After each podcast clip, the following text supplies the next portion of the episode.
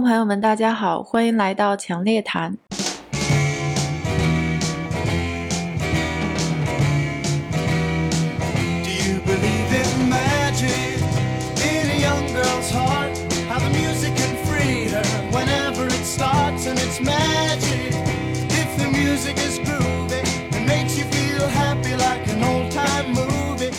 我今天又来到了杨老师的办公室，然后我们接着上次虚拟币的各种的讨论，我们接着再往下聊。上次杨老师给我们非常深入的分析了比特币，还有它的关于它的九个 narrative。呃，我们想接着往下聊其他的跟虚拟币相关的。我们今天主要先想先聊一下以太币、以太坊，然后我们会聊到 DeFi。如果有时间的话，会 cover 到这个 NFT。如果是作为一个小白呢，或者说我们大家普通人、普通的朋友呢，可能是大家除了比特币，就是能听到的东西、耳熟能详的那几个，以太坊、以太币啊、之前还有这个瑞波币。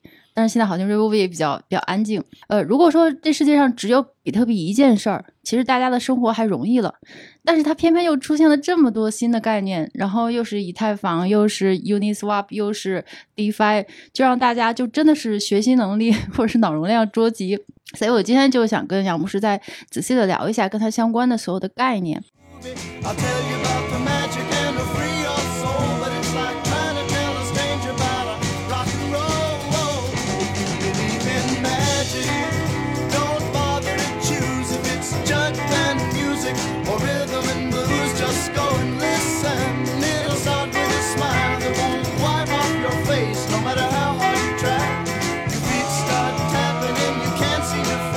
在聊以太坊之前呢，我自己脑子里有一个比喻，我不知道合不合适、啊，跟杨老师请教一下。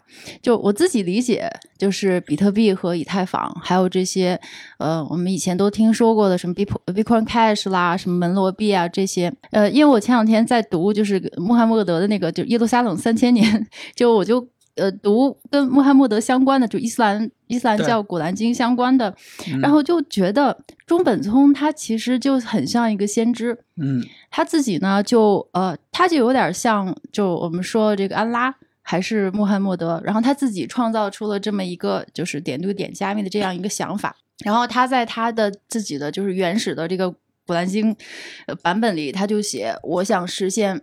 就是完全加密可命名，然后呢，我会想是有一个就是发明一个新的支付手段，然后呢，但是我又想帮助大家来贮存，就代替法币啊，或者是贮存价值等等等等。但是呢，就是他一个人在比特币网络上，我们现在可以看见的是，就是他并没有实现所有的功能，反而是一些就是分支出来的概念，比如说像以太坊，比如像之前的门罗币，然后还有 Bitcoin Cash，他们分别把这个中本聪其就是比特币原来的这些呃分别其中一个特性发扬光大了。比如说门罗币，我就是把它做的特别匿名，就是谁也看不到，谁也不可能追踪。这个比特币可能都没做到。然后呢，以太坊呢就很像是之前可能中本聪也想在比特币网络上做一些逻辑，比如说可编程的一些逻辑，嗯、但是呢，现在的比特币的网络似乎是没有做到这一点。它可能只是还是一个呃类似于货币的概念，但是以太坊呢却把这个可编程的逻辑在智能合约上发扬光大了。我觉得它可能是现在最主要的功能。就是我就想问，呃，请问一下杨博士，这个以太坊和比特币它俩网络的区别，我这么理解对不对？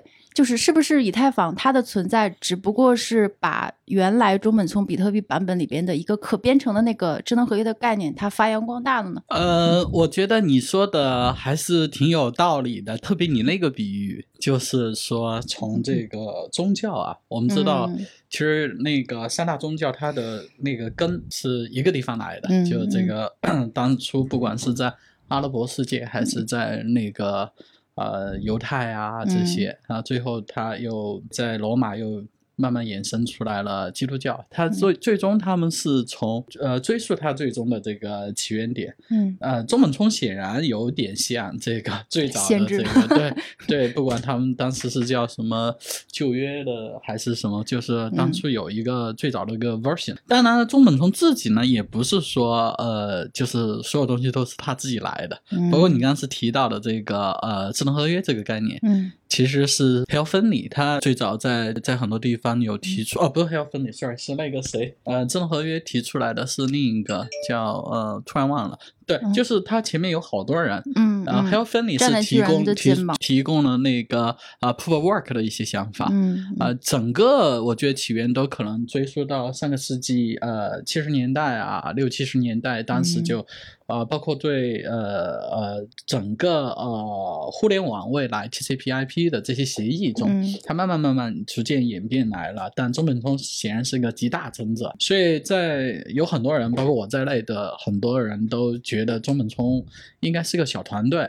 就嗯他呃很多地方都有设立，嗯然后呢，它有很强的这个编程和这个最重要就是它能够呃 inspire 其他人参与这个一起。那以太坊的确有一点，其实最早 Vitalik 也在比特币那个社区，它是慢慢慢慢就出来了。所以你可以说在呃是一个也可以打个引号的 folk。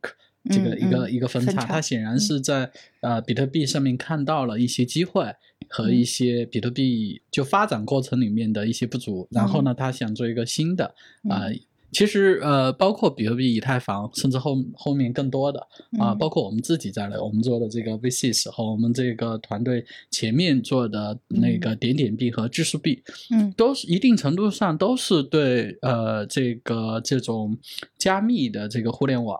这嗯。个系统的一种探索，嗯。呃，怎么去呃，怎么让更多人参与，怎么保证它的安全，嗯。怎么让它变得更强大、更 solid。所以说，呃，以太坊它的确呃有一个很先进的这个地方，就是它在当初就想做一个图灵完备的这个 smart contract。嗯。哎，这个就是我们前面说的，它能做很多新的嗯。那个功能，就是啊、逻辑运算，嗯这个就就比应该我们解释一下图灵完备，图灵完备。简单的小白的语，言解释。基本上就是说，它能够完成呃任何我们现在的程序员嗯能够去对，就是它这个这个整个编程的这个语言能够实现你能想到的任何的呃功能，嗯，就是它不是一个呃某一类功能我能实现，另一类我不需要，嗯它是一个灵活的。就是你有了这个语言，你可以在里面做任何的逻辑运算和自嗯己的这个不需要额外的补件儿啊什么的。嗯对所以嗯、简简单来说就是呃，你能想象现在中心化能做的事情，有机嗯会在去中心化上面都可以通过它来实现。嗯就所有的 applications 啊，所有的这种啊、呃 function 都有机会在去中心化上面实现。嗯，所以我觉得它那个是一个很大的一个一个进步。他一天第一天他也想过是呃用 proof of work 还是 proof of stake，但嗯最后呢，他是先因为 proof of work 很容易启动，它会引 involve 很多这个矿工，嗯呃，这个嗯。社区能够天然形成，所以它从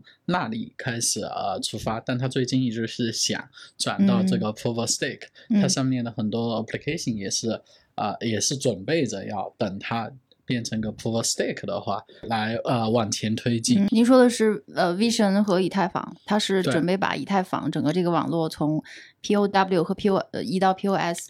一会儿我们会让给大家解释一下 POW、POS，但是我们先说以太坊和比特币的区别。您接着讲。对，就是说，比特币它其实也有智能合约的概念，也有、也有呃项目团队在上面做，嗯，但是呢，它呃，因为它第一天设计的时候更关注的是这个 payment ledger 啊这些，嗯，支付，呃，嗯对，支付，所以你看它在执行啊，就是从它的应用层面，十嗯分钟才去确定一个，他没有想过那么多的应用场景，嗯，它其实首先是保证这个支付的这个安全，对吧？到今天呢，我们上次聊到，就是高频微支付它是基本不可以了，因为它那个 transaction 费太贵了，交易手续费太贵了。嗯呃，对，它也很难去说做一个呃 application 在、嗯呃嗯在呃比特币上面。那、未来有机会，但是也看他自己的这个团队，他自己的这个、这个开发者这个往前推动的。嗯，那以嗯太坊第一天呢，它的设计，大就是说我希望做这个，我更侧重于说嗯。变成一个、呃，我在上面可以跑其他的应用的。嗯，他希望嗯。把呃区块链从支付再带入更更广阔的一片海洋。嗯嗯啊，但它也是一个实验性的。你看，它嗯。现在以太坊上面的确实现了功能，嗯。但是它的门槛相当高，就是你开一个合约或你在以太坊做一个任何的 transaction，嗯。啊，也会是是一个很昂贵的一个嗯。一个一个事情最近对嗯。最近被很多人在在在抱怨，所以嗯有很多新的项目在上面做所谓的 layer two，就是嗯离开主链，在在在其他地方嗯嗯解决的。对，嗯我可不可以用小白的语言解，就是就是呃理解一下，就是说，周本聪他就是想做了一个，比如说美元或者是货币的基本功能。我拿到嗯这个钱被发明出来，我就是拿来买东西的，就支付的。嗯嗯但但是这个钱呢，实际上随着我们这个生活金融生活丰富起来，我不仅可以用它买东西，我还可以借钱贷出去收利息，我还可以拿，就是在这个就钱钱这件事儿就变成了金融，就是嗯融资，嗯或者是就是围绕着这个钱的运转的一些一些特殊的服务。那就是它俩的区别呢，现在似乎看来，比特币只做到了钱。就是我买东西特别基本钱的功能支付，但它上面还有很多应用啊。我拿钱，我借个贷行不行？我或者说我我买一个期权或者是这个其他的产品、金融产品服务可不可以？但目前来看，这些东西就是您讲的 application，、就是应用。对这些所谓的应用呢，比特币网络上没有，但是以太坊网络上正在实现对这些东西。对，嗯，是这样，不是比特币不是没有，比特币的借贷啊、抵押贷款和比特币上面其他的金融功能也在做，但它是一个中心化的做法。你看，包括交易，哦你看交易所最多的也是、哦也是你在交易所里面也可以把你的比特币借出去。嗯嗯啊、嗯你也可以做这种所谓的抵押贷款。其实中心化没有什么不可以做的，只是你嗯是不是能信任这个机构。呃，以太坊是实现了呃去中心化的做这些事情，嗯嗯这是一个创新，对不对？嗯。这个就是我们所谓的这个 DeFi（Decentralized Finance） 去中心化去中心化金融，也就是说，它把原本机构的好多呃这个呃功能，把它简单透明的嗯。用这个程序的手段在 Internet 上面自动让大家来来来来操作，嗯。而不像以前是通过一些呃买卖协议啊、一些法律文件嗯。支撑的中心化的这种啊、交易。所以从这一点来说，以太坊的确打破了一个算是一种创新，就打破了嗯原本只有这个靠机构、靠一个中心化组织能做到的一些金融服务。嗯，明白了。我再小白一下，对这那就是相当于是，啊比如说，呃，比特币，呃，我除了支付，我我也可以做一些金融产品，我可以借出去收利息或者做合约，但是我需要去找币安。我需要去找这个 OK，就是这些嗯交易所，嗯然后呢，他们作为一个机构，然后呢就帮我做了，就是他自己设计的这些产品，然后呢跟我可能之间有一个协议或者是一个一个一个关系，然后他就帮我做了这些事儿。但是就是说我虽然得到了这些服务，但是我是这个信任是基于这个 BM 不会跑路或者 它不会倒闭的基础之上。对。但是以太坊呢，就是呃，他把整个就是借贷或者是交易这件事儿就写到程序里了。对对吧？就整件整个这件事儿，我不用再去找一个人跟我一起完成这件事儿。对，它从第一天开始就像是这个，就是 Apple Store 里的一个 A A P P 一个程序，反正它就是我想这么做，它就自动编程对程序化完成。嗯、是对你说的基本没错，但中间有个角色的问题，就是以太坊它本身是一个 infrastructure，是个基础设施，嗯嗯。它提供了这样可能，在上面做的是其他的项目团队，嗯。这种提供流动性池子啊，嗯所谓的嗯。这个自动做事啊，提供这个中去中心化的借贷，嗯。呃，它它提供了这种可能，那其他的团队就在上面根据它的游戏规则来开发这样的应用。嗯，对，这嗯是基本上所有后面的公链啊、呃都希望能够做到的。但以太坊是呃第一个做这个方面，这个大力推广它的社区，形成了一比较的全。嗯对它这个，所以参与的人也很多。所以现在在以太坊上面的嗯 DeFi 显然是基本上是呃最大的一个生态区。嗯对的，所以说，我就直接引用您经您打打过的一个比喻的，就是以太坊就是 Apple Store，对的，苹苹果商店。对，你可以这样 去理解，就是以太坊它它算一个呃提供了这样的可能的这个呃把这些工具都给你准备好了，嗯，那其他人在上面就可以通过用它的嗯。infrastructure，、用它的那个基础设施，搭出一嗯。些、呃很好玩的去中心化的金融应用嗯啊，嗯。对的，那我我我我下一个特别极端的结论啊，就是其实我们就是我在跟杨老师对谈的这个节目中，我们之前商量好了，我负责放飞，杨老师负责把我拉回来。可以，我就啊是、我我就是越来就我就尽量用那些特别大的词儿颠覆啊之类的，然后杨老师再把我拉回来。所以说这个这个其实我们以前也讨论过，以太坊和比特币的关系是不是我就可以说比特币是对法币和美元体系的颠覆？或或者是对冲，大家如果完全不信任法币或者美元，还有比特币，以太坊是不是对一个我们现在这个世界一个中心化的金融体系的一个颠覆和对冲呢？就大家如果不信任交易所、不信任银行什么的，我们可以用以太坊的去中心化把金融服务都完成。呃，我我还得把你拉回来，因为我曾经也像你这样呃放飞过，因为它的确会让很多人脑洞大开。就上次我提到，就是呃，包括比特币在内的这些呃这个数字货币，它其实不是说对法币的纯粹颠覆，它是对这个。呃，它是提供了更多的一个呃选择，更嗯多的它代表了这个整个社会或者我们这个呃文明的发展的往这个数字化的这个大的趋势，或者去中心化金融吧，去中心化的这种金融，它会是。呃，对整个金融系统的颠覆，我觉得呃，这个言之过早。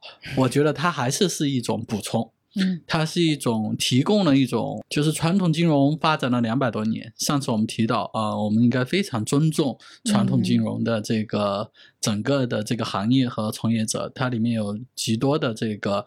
呃，这么多年的积累，它也完成了它很多的这个历史使命。但是呢，我们也看能看到它中间的一些啊、毛病。这个过去呃这几百年 N 次的金融危机啊，这个包括这个触发比特币诞生的零八年的这个次贷危机嗯。啊、对我觉得中间你都会看到，包括最近整个全球央行的这个呃任意的这个呃呃就是印钞票来呃拯救这个疫情后的经济。嗯嗯，它不是说没效，我是觉得呢，呃，去中心化可以给大家看到，就是金融里面的呃呃更简单透明的一种做法。嗯的这种做法未必是最大的去利用了这个杠杆儿，嗯它它显然会对杠杆儿的这个就是所谓的这个呃一个黑匣子里面的这个操作会会去冲击这个。嗯，就是原本你央行对任何的金融机构的这个，特别对嗯一般的商业银行的这个啊、控制，就是储备金嘛。其实储嗯备金某种程度就是杠杆儿嘛，嗯对吧？它是通过信用对通过这些来调节的。嗯那在去中心化金融里面，这些东西就每个呃金融资每个它的这个资产的呃来和去都嗯会被这个游这个整个规则你是看得到的，在链嗯链上是完全是能能出现的。嗯啊、我想这个出发点本身，我们先不八卦它，嗯 因为我们还可以再讲个八卦的版本。它嗯它有它的缺点，就基基本变成一个大户的游戏。嗯但是它的出现已经提供了另外一种可能，嗯就是传统金融有没有可能有另外一种做法？嗯借贷关系也好，这个撮合关系也好，哎，答案是有，嗯而且嗯这样的东西会越来越多。对他把这个传统呃金融属于那种呃就最就是技术含量比较高的，嗯这个呃这个门槛儿啊、嗯不管是这个呃这个从这个做做这个交易，你需要签很多协议，对吧？嗯我们知道呃呃传统金融里面有一些叫 eStar 啊，嗯叫那个这这些 Love Me 啊，这些协议是嗯非常厚的。对你可以给你拿出来，两个金融机构之间做交易，那本文 文档的几百页，嗯嗯那那个可厚了。但这些东西，我觉得是有可能会被呃区块链最容易冲冲击到的，因为嗯。它把它的游戏规则定的比较简单，嗯嗯。呃，两两那个交易双方非常清楚他们进入的是一个什么样的呃产出结果。嗯嗯对这些，我觉得会在一定程度上会对传统金融造成冲击，嗯也嗯其实也不会完全替代，绝嗯绝不会。嗯所以我觉得会我们会看到越来越多的这种去化中金融扮演一些角色。啊、嗯啊我自己个人的看法是会出现一些 hybrid，就是这个呃夹层夹层的，对这种夹层的东西出来，又有嗯。中心化，又有去中心化，两个用好的话会更大的嗯呃，会会更有机会。对，就是这种这种东西，我觉得已经呃已经能看到一些嗯呃这样的出发了嗯啊、对吧？就是有些交易所也在自己嗯 啊呃呃匆匆忙忙的要发布自己的这个链，对吧？自己嗯的往上面推，它其实某种程度也是一种啊、一种一种趋势，能靠到嗯中间的机会。嗯所以我自己觉得，就是嗯，它不会说短时间，我、嗯而且我觉得相当长的时间，它应该是个补充的角色。嗯嗯，嗯对对，刚才杨老师的，我刚才做笔记来着，就是我我我听到两个里面特别重要的点，就是一个是透明化，一个是协议。对就是我又我又小白的发发挥一下，就是说这个透明化呢，可能是呃，比如说以太坊的这个上面的一些可以实现的功能吧，或者是我们 DeFi 去中心化金融的一些功能。因为我听的时候，呃，我就想起来我曾经读过的一个，他是一个德国的经济学家对，他在写的一篇，他写过一篇论文，挺有意思。他就是在零八年之后，因为零八年你你也经历过了，嗯就是 CDS 啊、CDO 啊，就是美国次贷危机，就是把那个金融产品弄得特别复杂，最后你嗯加杠杆你都不知道加到哪儿去了，对可能从美国加到南极去都不知道。他就做了个实验，就是他把从银行的第一笔就是呃房贷按揭贷款开始，他就这个想办法记录这一笔贷款。就插了个像插了个小旗儿一样，就是这个这笔贷款在这个银行发生了，然后这个银行把这笔贷款怎么打包到了哪个产品，然后呢把这个产品又卖给了谁，然后这个做市商中间又又中间又把它分层夹层了多少次，然后他就一直在追这个过程，结果他发现整个这个过程呢是个特别不透明的黑匣子，就在这个当中，你加了几千次杠杆儿，你已经不知道了。嗯，就说每次加杠杆儿的过程当中，这里边到底有没有钱也不知道了。对，所以，所以他说，就是说这个银行，所以他的结论呢，他倒不是说研究比特币或者说以太坊，他的结论就是说。银行也是央行，嗯就说我银行完全有能力自己创造信用，嗯就是无限制的创造信用、创造货币，就加杠杆儿。你你，而且你根本就不知道。对，所以他是这么一个意思。所以刚才杨老师就是讲的那个透明那个特点，我觉嗯。得可能就是 DeFi 或者是像以太坊的应用一个最大的一个优点嘛，或者好处。我至少知道我加了几次杠杆儿吧，或者我至至少知道我创造了多少个信用，这个它是一个是是的，比较优我觉得你的嗯。在这点的理解还是是对的，就是呃，就我们拿呃 Lehman 来说，对吧？嗯他当嗯时为什么会 get burst 就就被破产了，就是因为他短期的这个流动性不行，他要拆嗯所有地方的这个盘口，到最后就就就显然这个当市场知道你要跑的时候，你的这个成本是很贵的。嗯嗯对，就是说传统当一个金融机构它。呃，金融机构赚钱就是要靠杠杆儿，它真的嗯要靠杠杆儿，它要嗯去 manage 这个叫十口锅来九个盖，它要去挪来挪去，对吧？那不能不能穿，所以显然在它的这个设计里面，嗯呃，它会它会在允被允许的情况下，监管允许的情况下，或者市场认同的情况下，尽量的去最大化它的这个收益对吧？嗯它的这个杠杆儿，所以当时就再拿次贷说个事儿，就是当时次贷就是有很多投资机构，他们的原则是要投三个 A，嗯，对吧？这三个 A 不是不是那么容易拿。那怎么办呢？那这帮投资银行就去跟这个 rating agent 这个评级机构商量，嗯。哎，我把我这个 subprime 就是这个次级债嗯。里面拿出来，我来各种这个模型印上去，嗯。各种这个所谓的设计进嗯弄进去之后，在里面分了一个呃 triple A 出来。那嗯。很多喷这个这个养老基金啊，很多嗯。这个比较传统的这种那个呃 long only 的这个基金，他们就嗯。可以持有。嗯。那这样子就把那个市场做得很大嗯。啊，后面在上面，嗯那那那这个所有的人之间还要。投行之间还要竞争，他们又出来嗯。在 CDS 呃 CDO 上面又在出现什么 CDO CDO Square 平方对，就这些东西它会，那你有一个很大的原因问题就是你的不透明嘛，嗯。好多东西你这个监管是跟不上的，嗯。那个时候监管已经跟不上这种节奏了。嗯那呃，所以区块链拉回来，监管也跟不上。但有一嗯个好处呢，就是他在做好多东西的时候，啊、至少他的这个嗯 position 盘口，嗯嗯是怎么样，他是嗯是能告诉你的。嗯你这里面哎进来你是呃它的 outcome 是什么呀？你嗯你能够被呃能够，比方说它的抵押贷款，你嗯能被贷出去是多少？我平常的这个盘位是哪里？嗯啊，这个东西是不是在那里？它是有机会给你提供一个啊、嗯所有人都能看到的一个、啊、嗯嗯嗯一个一个结果。嗯呃，虽然我觉得它还是处在非常早期，嗯但就是这是它的这个功能性哈，这个、嗯呃的一边。但从现实发展中，你会看到它嗯里面也是。啊、也是有很大的问题。就目前哈，它嗯基本上嗯变成了一个、呃叫做大户的游戏，就大户能嗯够带节奏。嗯啊、这跟它是目前的市场深度，它的这个处于早期，嗯很容易被这种呃，就是这个比较多这个 position 的人，他能够引领这个市场有嗯关。就是说，它目前发展也有它自己的问题，但是呢，它已经提供了一个可能性，嗯它会带，所以我们自己有个有一个 vision，就有一个长期的判断是。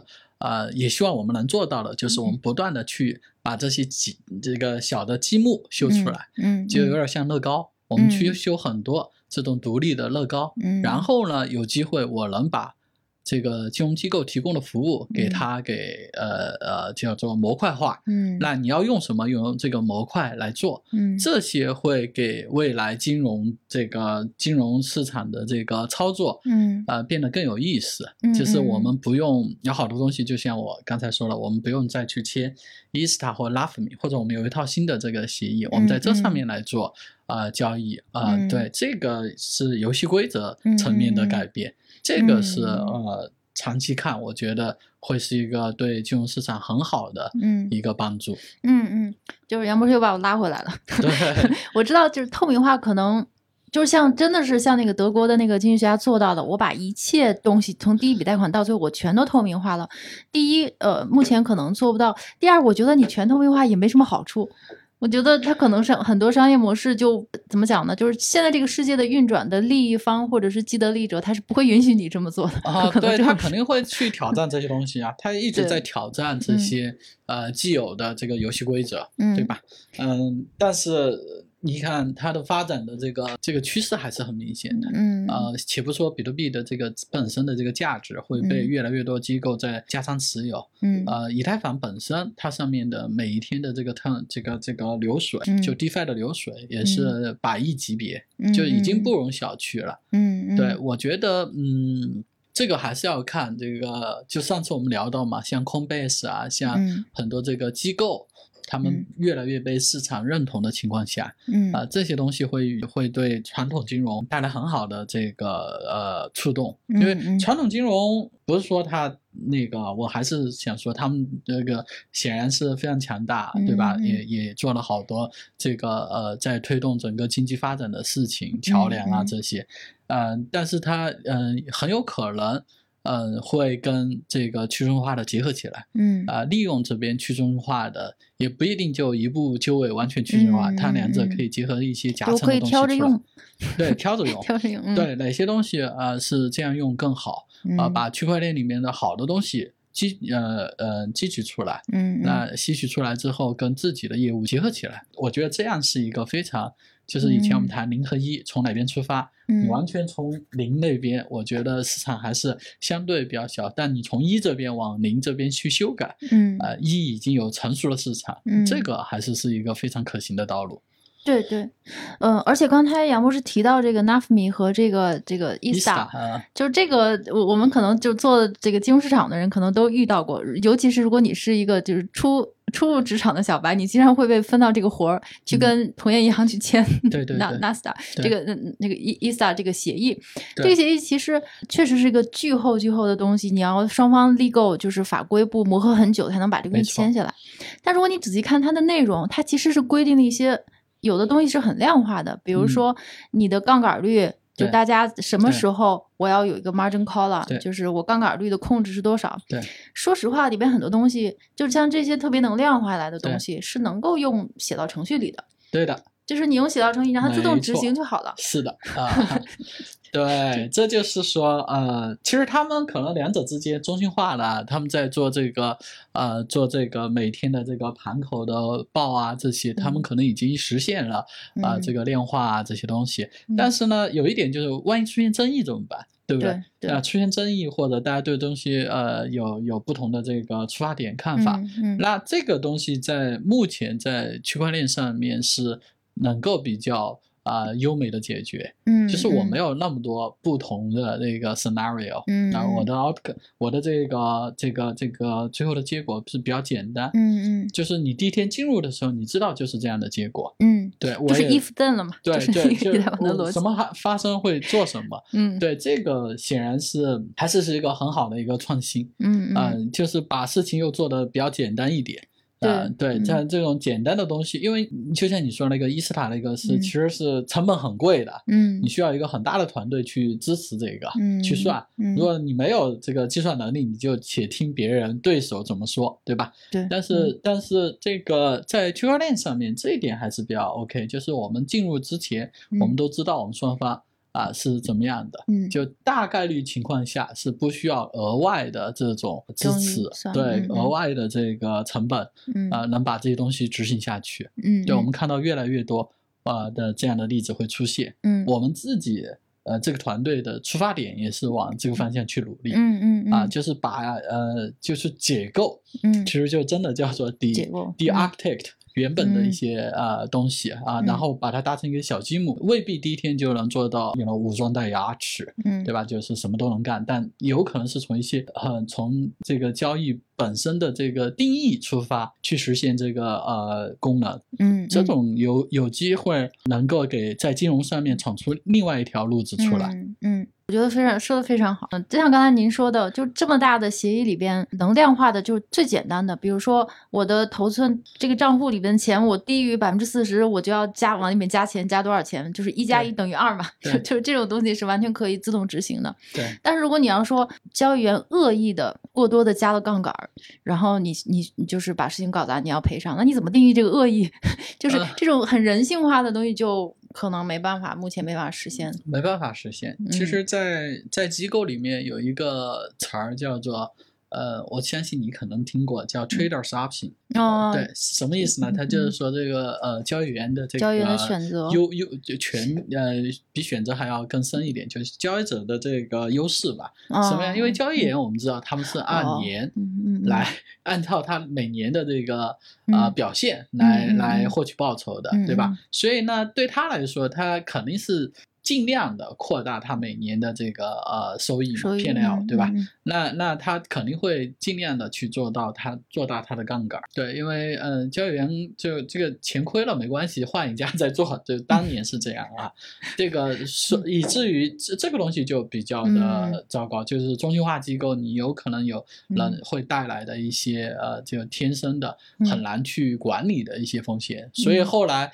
那个零八年之后，嗯那个街上的这些机构才出了一个叫 Clawback，就是我可以把你以前的哦以前奖赚的金钱你都给我赚的钱吐出来给你吐出来。对，这也是他没有办法的办法。对对是的 DeFi 有可能会让这些东西变得呃没有那么难的嗯管理。嗯嗯对，只要你呃规则清楚，哇，嗯你知道你会进入什么，嗯而这个进入门槛又会啊、呃一定程度的放低的话，嗯嗯啊、那我就觉得会冲击到啊、大的金融嗯机构的一些业务了。嗯嗯，对对对，您说的非常，因为杨老师之前是做过交易员嘛，嗯，确实是这样的。可能交易员大家的心里都是这样，就是在机构里的钱，你反而你的这个嗯胆子就大了，你可以做很多高风险的东西，因为它不是我的钱。对，就 是说，虽然这个不一定正确，但是我们知道，在机构里面前台后台打架是经常的。嗯，你嗯特别需要花很多精力，你要去处理你跟你的核算部门、你的风控部门之间的，对吧？对呃，这这这不一定是坏事儿，这就是它现实。对，现实是这样，你一个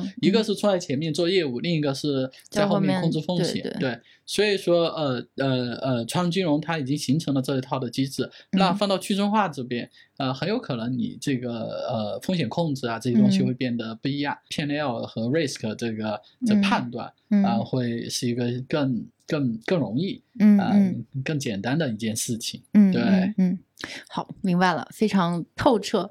那既然我们聊到以太坊，聊到这儿了，我们就再折回去说一下这个冰箱的原理。好的，技术部分来了，嗯呃，因为它跟我们后面讨讨论的话题还是密切相关的，涉及到这个以太坊目前的重大的缺陷。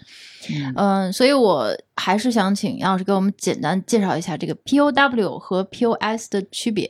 就是两个共识机制的区别。好的，我我首先说一下以太坊，我们非常尊重以太坊啊。嗯嗯但以太坊最早也 Vitalik 它也是被啊、呃我们项目的那个 arch 那个就是设计师叫呃 Sunny King，他也被他嗯那个这这是你 inspire 您你们您的 founder 对，founder 我们的的名字 founder 叫 Sunny King，对他也是被他给就当年那个 Vitalik 在做呃 Bitcoin Magazine 的时候，比特币嗯一个杂志，就当年最权威的杂编辑的时候，他是、嗯他是一个从编辑开始做的。威神是编辑出身，不知道吗？威神那个年代，他是一个呃特别喜欢玩游戏的小孩儿，然后呢，他的确非常呃非常聪明，嗯。他学习能力很强，他嗯。帮 Bitcoin Magazine 啊、嗯做呃 editorial，、哦所以那个时候嗯，对，那个时候他嗯就去追踪很多东西，嗯嗯，然后他呢就是呃我们那个创始人叫 Sunny King 嘛，他呢、嗯是很有想法 Sunny King 呃，Sunny King 对嗯，Sunny King 他很有想法，他呢就是看到也也是在 follow 整个的这个嗯。当年的啊，嗯。二零一二啊，这个刚刚比特币兴起，看整个趋势，就很多人在提嘛，就是 POW 未来会怎么样？嗯。那 POW 显然就会一个可以判断的趋势，就是它会，如果它成功的话，嗯。它会非常浪费能源。就像现在嗯一样，它已经相当于，呃，嗯我们上次是谈到挪威一个国家的这个嗯电力一年耗的，对吧？对我倒回去就是稍微提一句 POW，POW 就是呃比特币挖矿的一个共识机制对，就是它是一个规则，决定哪个矿工能够拿到钱。对，大概就是这么个它是靠 算力的竞争。嗯，那算嗯力背后就是这个最开始中本聪设计的时候，他觉得嗯应该是每个人用自己家里的电脑嗯这样子就嗯。最大的去中心化，对吧？嗯嗯所有人可以参与，我觉得设计的挺好。但他没想到有一群特别聪明的中国人，把这个 勤劳勇敢 对勤劳中勇敢的中国人。我昨天晚上看篇文章也挺好，挺有意思。就中国人进去把什么这个鱼子酱啊，把嗯黑松露啊这些东西都是降到了价钱降到了二十分之一、三十分之一。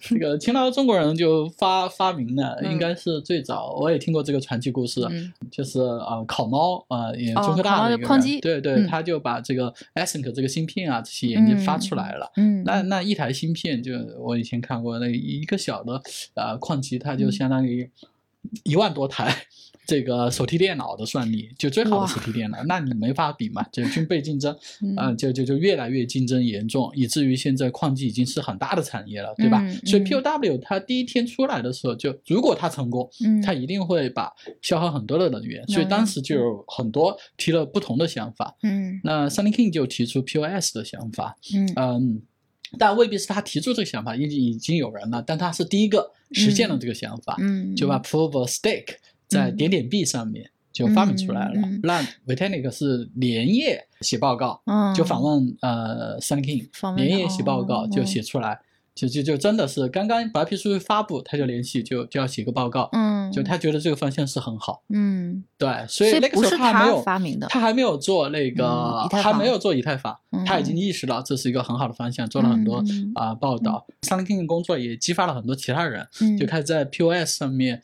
做更多的这个呃优化或者变形吧。对就是他设计出了一套新的，就是决定谁拿钱的一个机制，就不是浪费能源的那种。嗯这个设计有想法，到最后在代码上面实现是很难的。嗯，就你有个想法，其实这个想法很天然嘛，就股份制嘛，对对吧？股份制怎么样你能够这个还能够，因为一个一个区块链你涉及了很多节点，因为我们嗯要讲这个怎么制冷的哈，我们就深入一点。它涉及到很多节点，很多个很多不停不同记账的账本儿，这嗯账本儿之间怎么协调，怎么统一，嗯。怎么往前走？嗯。那你你你另外一边是靠 proof of work 最长的一个列啊、用这个算力啊、这个这个这个这个原始的这个 brute force 嗯去、去去来验证这些，东西，对吧？我算力多，我拳头大，对我拳头大，我我肌就肌肉就我块头大，嗯我能有决定话语权。嗯这边是我这个资本雄厚，可以嗯理解成。资本雄厚对资本雄厚，我的这个占这个这个社区的利益大，嗯。我我会我来做这个事情，我不可能嗯。把我搬起石头砸我的脚嘛。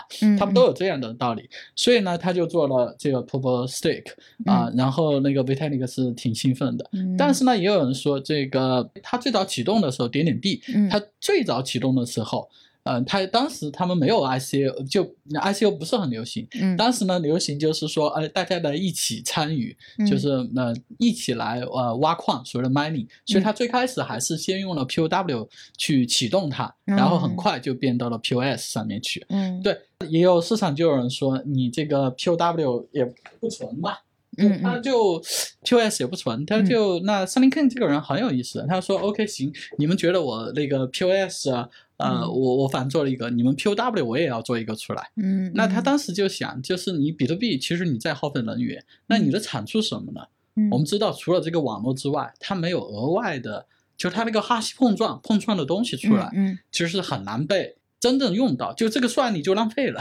嗯，就浪费了，它就是跟猜猜猜中彩票一样，嗯这个结果没有太大的意义。嗯就这个它怎么这么多店，你让嗯弄出来了，是你确定的猜个谜，没嗯。没错，你猜了个谜，但这个嗯。谜底对所有的人来说，他对这个社会没有具体的现实意义。嗯。那他当时也是脑洞很大，嗯。他想，我们这么多算力，如果有一天很多算力，这算力用来干嘛了？嗯。哎，他当时就在在想，哎，我们如果用这个算力去解决一个人类尚未解决的那种需要靠嗯算力解决的问题，嗯怎么能够怎么把这两者联系起来？对，那岂不这个是有非常好点用的？？对他是一个很有很有想法的人，嗯然后非常佩服他。然后呢，他当时呃就两个选择，就他还是筛了很多。他嗯本身是一个数学呃造诣很高的人，嗯呃，但是呢，他也不只是说这个只关注数学的问题，嗯他当时其实也另一个选择就是把嗯蛋白折叠这个事情拿过来算，哦因为我们知道这个算这个蛋白折叠这些东西，就是嗯关于这个生物的这个生物工程里面的，嗯嗯也是个非常需要花算力的，东西。是的，是的。但是，如果把这两者结合起来，那我们每嗯天就是如果有，如果今天谁能够把比特币的矿机跟这个联系起来，那岂是人类之福啊？对对是的，对吧？这不是我们最大的福气吗？就不是说你花大价钱玩一个很昂贵的游戏就猜个灯谜，对但你可以拿这些东西计算能力你去算你你如果能把这个算力嗯拿出来，做点更有意义的，嗯啊，稍微有点意义的事情都了不起，是的是的对吧？你你你想，所以他当时呢就说，OK，那行，我来设计这个。嗯呃，他对呃蛋白折叠做了很多研究，但后来嗯发现也没有那么容易，所以他后来又 还是还是就选择了另外一个东西，就是嗯在数学上面。啊，我们知道这个数学里面最难的问题是什么？你知道吧？数学里面嗯最难的一个科叫做代数，而代数里面嗯最难的一个东西就叫数论。哦数论里面最难的一个问题，目前叫哥德巴赫猜想。嗯嗯嗯哥德巴赫猜想就是所谓的一加一等于二，这个这个这个的俗称这个，但事实上它是说任何一个大于六的偶数可以表达成两个啊数数嗯的和，嗯嗯所谓的嗯一个数数加另一个数数等于一个偶数的问题。这个到目前为止没人解决。他也不是说要解决这个问题，因为这个问题还是人类这个会是人类这个整个数学的一个皇冠上面的那颗嗯珍珠，还没人能摘下来还没有摘下来。嗯。对，呃，但是我们有很多接近的呃成果，对吧？嗯。呃，也就是我们另外一个师兄就是张一堂，嗯。北大数学系那个非常厉害的一个人，他嗯。五十多岁解决出这个问题。啊。啊、他也是他他解决的叫呃这个卵生素素，有素数素会接对的出现。啊、嗯素数和素素的出现，有人说你一定会发现两个素素是它们的差是二的素素会有，嗯。会无穷多对这个。嗯啊，嗯。这个这但这个问题也很难。那嗯。曾一堂是第一个把这个从无限嗯。长变成一个有限的嗯嗯。啊，我想是几十万还是几万，他就说哦，我能找到无数数对这样。算出来了，对，嗯。两个数数绝对出现，它们的差，嗯。对，最终应该做到二，就是有无数个无数对这个数数，呃，他们的差是二的这个嗯数数对出现。嗯 OK，嗯所以他就往前推，那他那嗯篇文章出来就显然是轰动了。最令人佩服的是，他是自己在做研究，就中嗯那么多年，他的故事很感人。嗯对张一堂那个，完全是自己对对，给给给我的的师兄点个赞，他真的嗯是非常点赞，对，非常非常令人尊敬的一个嗯数学数学工那个数学家。嗯嗯。对他把这个问题解决了，嗯。然后后来呢，他出来之后，他的方法非常好，就很很快就被人修正到了大概呃几百以内吧，就嗯。被另外一个华人数学家叫呃那叫 Terence 陶就就嗯。在这上面又做了很多改进，嗯就这个问题就变得非常的呃，就越来越近啊，嗯卵生素数的问题。那个 Sunny King 当年他嗯也觉得这个问题，因为数学里面的他也想这个解决，呃，他想解决呢，都不是从证明的层面。嗯，那我既然有这么多呃这么多这个呃这么大的算力，嗯那我也来解决这个问题。嗯哎嗯，他这个想法就是，显然他对数学理解非常深刻。嗯数数是什么东西呢？嗯数数是你一个唯一不知道它规律的东西，嗯不是唯一哈，就是很难知道它规律的东西。就是有一天，如果我们要跟外星人通信，对吧？我们要给他们讲，我们是一个文明，嗯我们是一个 civilized 的一个，对吧？一个物种。嗯那我们用最简单的语言怎么告诉他的？就是我们给他发一串数数。嗯，发一串素数，嗯对当他接收到这串数数的时候，他知道这个信号来的是一个文明，因为他们已经懂数学了，而且这个是数学里面就至至今为止我们的文明都还没有解决的嘛，就肯定代表我们这文明的最高水平呢。嗯 OK，就是我们都自己都没有解决，至少。嗯我就嗯。这个问题很重要，嗯，它不是一个很 random 的东西。嗯嗯。啊，就我们现在没有一个通用公式可以把下个数数推出来，嗯嗯，但反过来，数数很难被推出来，但它很容易被验证。嗯哎嗯这个东西就是区块链里面最喜欢的东西，就是加密里面最喜欢的东西。就就是验证，我很难嗯发现，我很难推嗯推出来，但是我很容易验证。嗯，就我推，我基本上推不出来嗯，但验证很容易。嗯嗯哎，作为一个共识算法里面的东西就非常有用了。嗯嗯，所以我们就它就设计了一套功能，就 proof proof work 里面的，叫 proof work 有很多种，嗯就是那个哈希碰撞是一种，嗯这个数数是另外一种。当时我记得桑尼他给我讲这个东西的时候，我就能看到他眼中放光啊，真的，我我能杨博士体会到现在眼眼中也在放光对，光就，是说，他其实在 真真的在为人类的这个文明在做思考，嗯嗯。就不是一个简单我做了一个呃做了一个项目出来，嗯这个项目有一天赚钱给我做大，嗯它它是有产出的。嗯啊、嗯我们 proof of work 首先不需要那么多能源。对对那退一步来说，啊，proof of stake 不需要那么多 p o s 嗯不需要那么多能源，嗯我们能做到嗯这个区块链的这个不断的往前衍衍生，对吧？这个就就是科技的精神，没错，如果我要做个 proof 精 of 神 work，、嗯那我做出来的东西一定要对人类的文明有有嗯有所体现，嗯所以他就做了一套，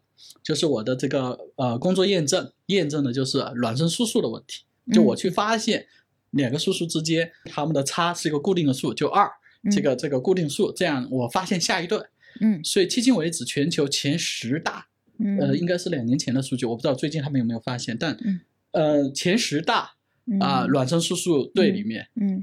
有四对是我们发现的，哦，Sunny King 对，就是 Pr- Prime Coin 发现的，哦，所以他现在还在做这个工作，，Prime Coin 还在演变呢，哦。就这是一个很小的，就是一个很小众的东西，Prime Coin 叫 Prime Coin，叫素素数币。素数币哦，对它，我们有两个工作，一个叫点点币，嗯点点币是第一个实现了 POS 的所以其他人都在往，你可以看到嗯所有人都在往这个方向靠另一个就素数币，就 Proof of Work，、嗯但是 Proof of Work 呢，这个东西呢是用来做出了一套，就是真的去发现这个人类这个这个这这个嗯文明往前推动的东西。是的，是的，是的，嗯所以这是为什么当年我要投他们吧，就是我遇到这样的人，对不对？嗯他是有有这样的 vision，有这样的想法，有这样的这个胸怀的、嗯。啊，我觉得非常棒。啊，这种项目在币圈里面实在太少见了，就 是那种你听了之后你，你眼睛都放光，有点儿想哭的感觉的那种项目。是，就是当然就是这个他，因为他自己也匿名，他从来也没有在外面出现过、嗯啊。我们非常尊重他的这种做法，嗯所以呢，他没有怎么宣传自己。嗯但币圈的老人，就所谓的这个最早进入这个圈的人，都知道他，都知道嗯点点币和数曾经一个是全球第三，嗯一个是全球第六，但那个时候的玩玩那个那个项目还比较少，嗯所以今天呢，我们自己项目才一百名开外，所以我们的任务一定要往最前面赶。我觉得我很有信心，就是我们有这样的这个。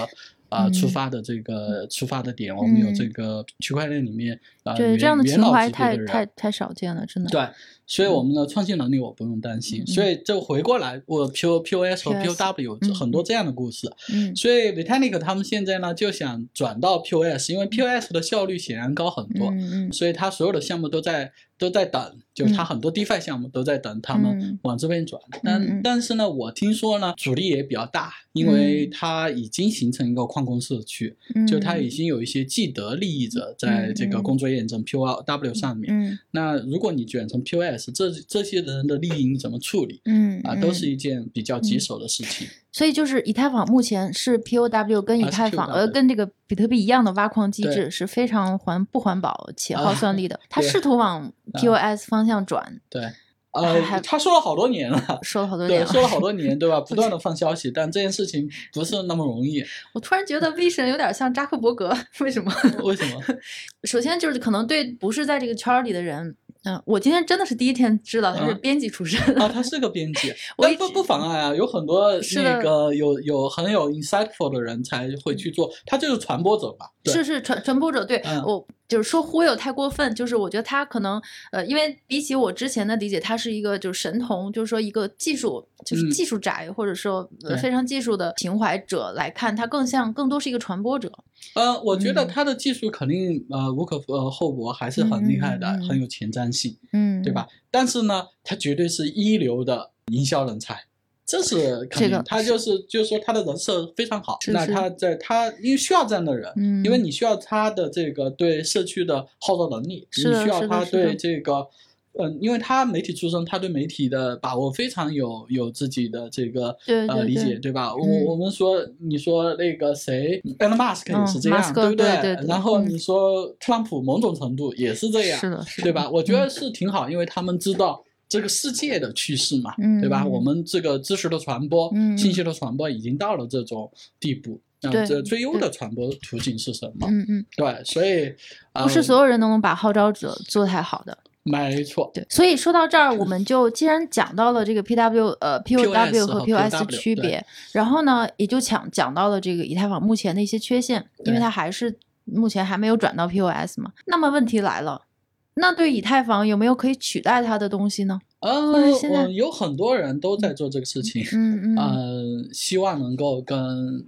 呃以太坊一样好嘛。嗯，对我们也在做个这个事情，不一定说取代。我觉得呃，大家都在一个。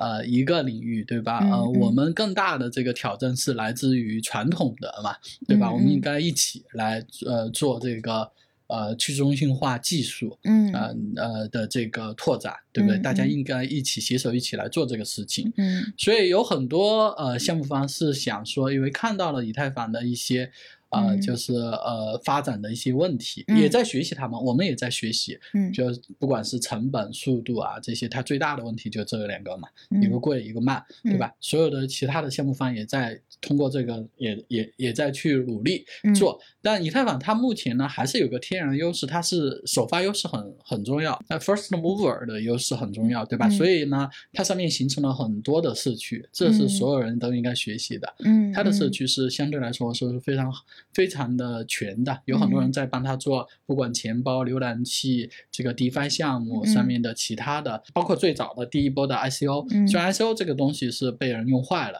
嗯。但是你也可以看到他做了很多创新，嗯。它是让很多人带了很多人进入了这个行业。但不是说没有机会，其他人，嗯。我觉得就是就是工业级别的区块链的应用，其实是不是那么容易的。嗯。所以我我们这个项目呢，自己就包括我们在内的很多项目，就其实都是看到一个更远的呃未来，就是我们要嗯。去做一个能够被真正应用的，就嗯。真实的。一个应用案例，嗯。不是简单的，只是几个呃几个白皮书呃对概念，呃，其实它那个白皮书已经不是那个，就是 DeFi 啊，就是不是、嗯。不是说只是一些人的小众的游戏，应该是哦。说怎么样跟传统的这个行业，嗯。像最开始最可能有可能就是金融行业，因为嗯。离钱最近，还是这句话嗯，就会不断的去拓展。我觉嗯得我们也在不断的尝试。